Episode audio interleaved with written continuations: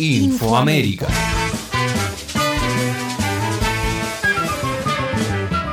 Costa Rica, rechazo popular frena acuerdo con el FMI. El presidente costarricense Carlos Alvarado del partido Acción Ciudadana tuvo que retroceder el domingo pasado en su intención de establecer un acuerdo con el Fondo Monetario Internacional por un préstamo de 1.750 millones de dólares. Ello como producto del fuerte rechazo que el plan entre el gobierno y el ente financiero internacional suscitó en la mayor parte de las bancadas parlamentarias, en varias organizaciones sindicales y en la población en general. La propuesta de acuerdo entre el gobierno y el FMI incluía, entre otras condiciones, un proyecto de ley de empleo público el cierre y fusión de órganos desconcentrados del Estado, congelamiento salarial, reducción de presupuestos extraordinarios y otros recortes en el gasto del sector público. Además, contemplaba la movilidad laboral voluntaria, con la cual se estimaba que unos 7.000 trabajadores estatales dejarían su empleo. Se incluía también un alza de impuestos a la propiedad, a la renta y a las utilidades, así como la venta de propiedades del Estado, incluido el Banco Internacional de Costa Rica y tierras estatales. Ante el fuerte rechazo expresado en las calles y carreteras del país, el presidente costarricense dio marcha atrás y convocó a un diálogo nacional con el objetivo de balancear las respuestas que necesita el país en referencia a los efectos de la crisis sanitaria que ha generado un impacto económico sin precedentes y en la cual fundamentó su acercamiento con el Fondo Monetario Internacional. Venezuela, una derrota contra el absurdo.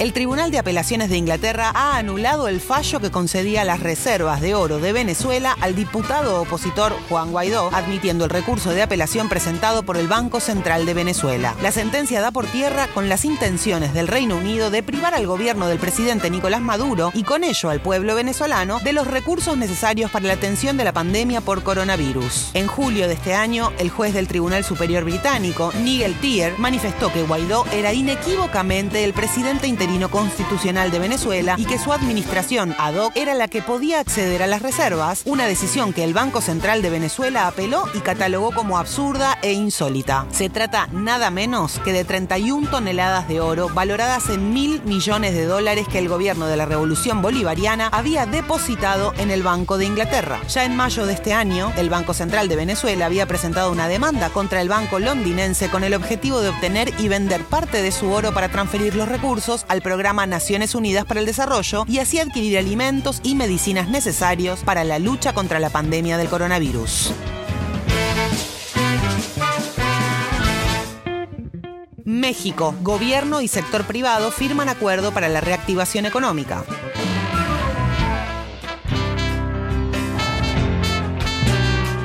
Este lunes, el presidente Andrés Manuel López Obrador anunció que el gobierno de México firmó un acuerdo con empresarios e integrantes del sector privado para promover un paquete de proyectos de inversión con el fin de reactivar la economía tras la pandemia de COVID-19. De acuerdo con el secretario de Hacienda, Arturo Herrera, el total de inversión será del 22% del Producto Bruto Interno y prevé que permita generar entre 185.000 y 190.000 nuevos empleos. La fase inicial del acuerdo arrancará con 39 proyectos en sectores de comunicaciones, energía y medio ambiente con un monto de 297.344 millones de pesos, unos 13.877 millones de dólares. Durante el anuncio estuvieron presentes los empresarios Carlos Lim, Rogelio Zambrano, el presidente del Consejo Coordinador Empresarial, Carlos Salazar Lomelín, y el presidente de la Asociación Bancos de México, Luis Niño de Rivera. Se manda el mensaje de estar unidos, de que buscamos tener la certeza y certidumbre de la cual hemos hablado mucho. Vuelve la presidencia de México a reiterar el interés de la inversión privada, la importancia de trabajar unidos y juntos. Es un paquete de inversión que vamos a trabajar paulatinamente, dijo Salazar, líder de la organización empresarial más grande del país.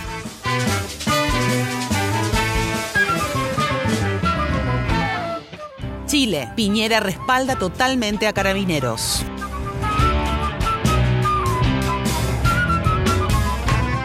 En rueda de prensa desde el Palacio de la Moneda, el presidente Sebastián Piñera, acompañado por la presidenta del Senado, el presidente de la Cámara de Diputados y el presidente de la Corte Suprema, hizo público su apoyo al cuerpo policial chileno Carabineros luego de los incidentes registrados recientemente en el país. Durante el evento, Piñera lamentó el incidente del pasado 2 de octubre cuando un manifestante menor de edad fue lanzado al río Mapocho por un miembro de Carabineros. A su vez, el mandatario sudamericano transmitió profundo respaldo a la institución de Carabineros de Chile Que por mandato constitucional tiene la función fundamental de proteger el orden público. Sumado a ello, Piñera solicitó al Congreso chileno agilizar la tramitación de una ley que permita modernizar al cuerpo policial para que cumpla mejor y con mayor eficacia su rol. Dichas declaraciones y apoyo a las fuerzas de seguridad del país trasandino suceden cuando se acerca el primer aniversario del estallido social que inició el 18 de octubre del 2019 y a menos de 20 días de celebrarse el plebiscito constitucional convocado para el próximo 25 de octubre.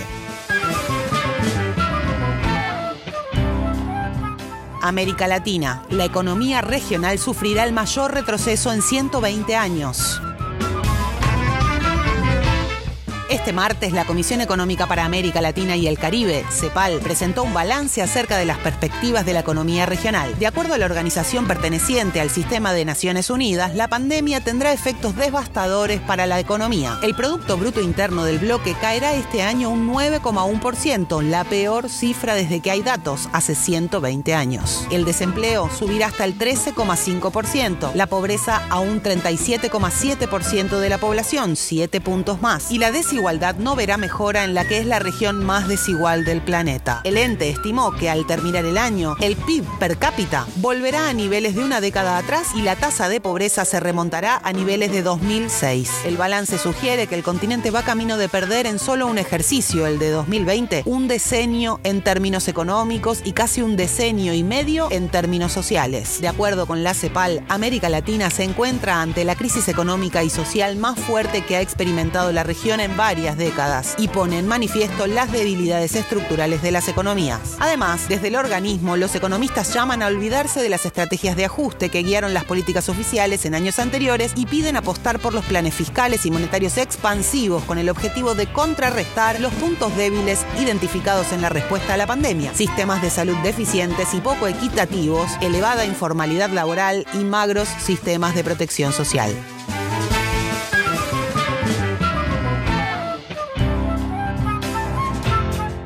Venezuela, las dos resoluciones aprobadas en el Consejo de Derechos Humanos de las Naciones Unidas.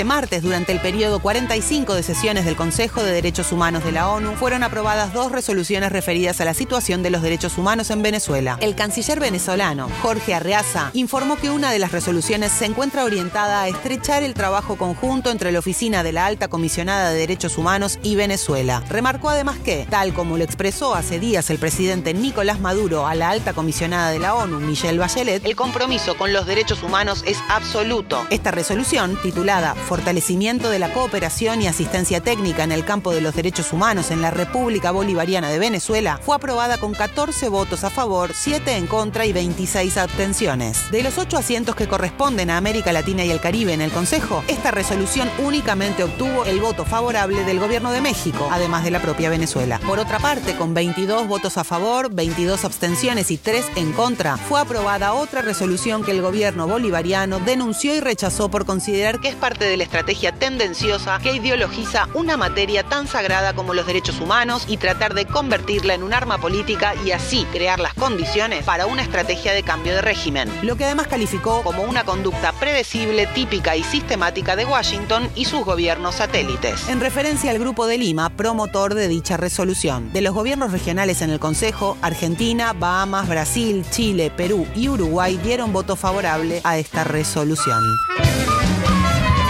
América.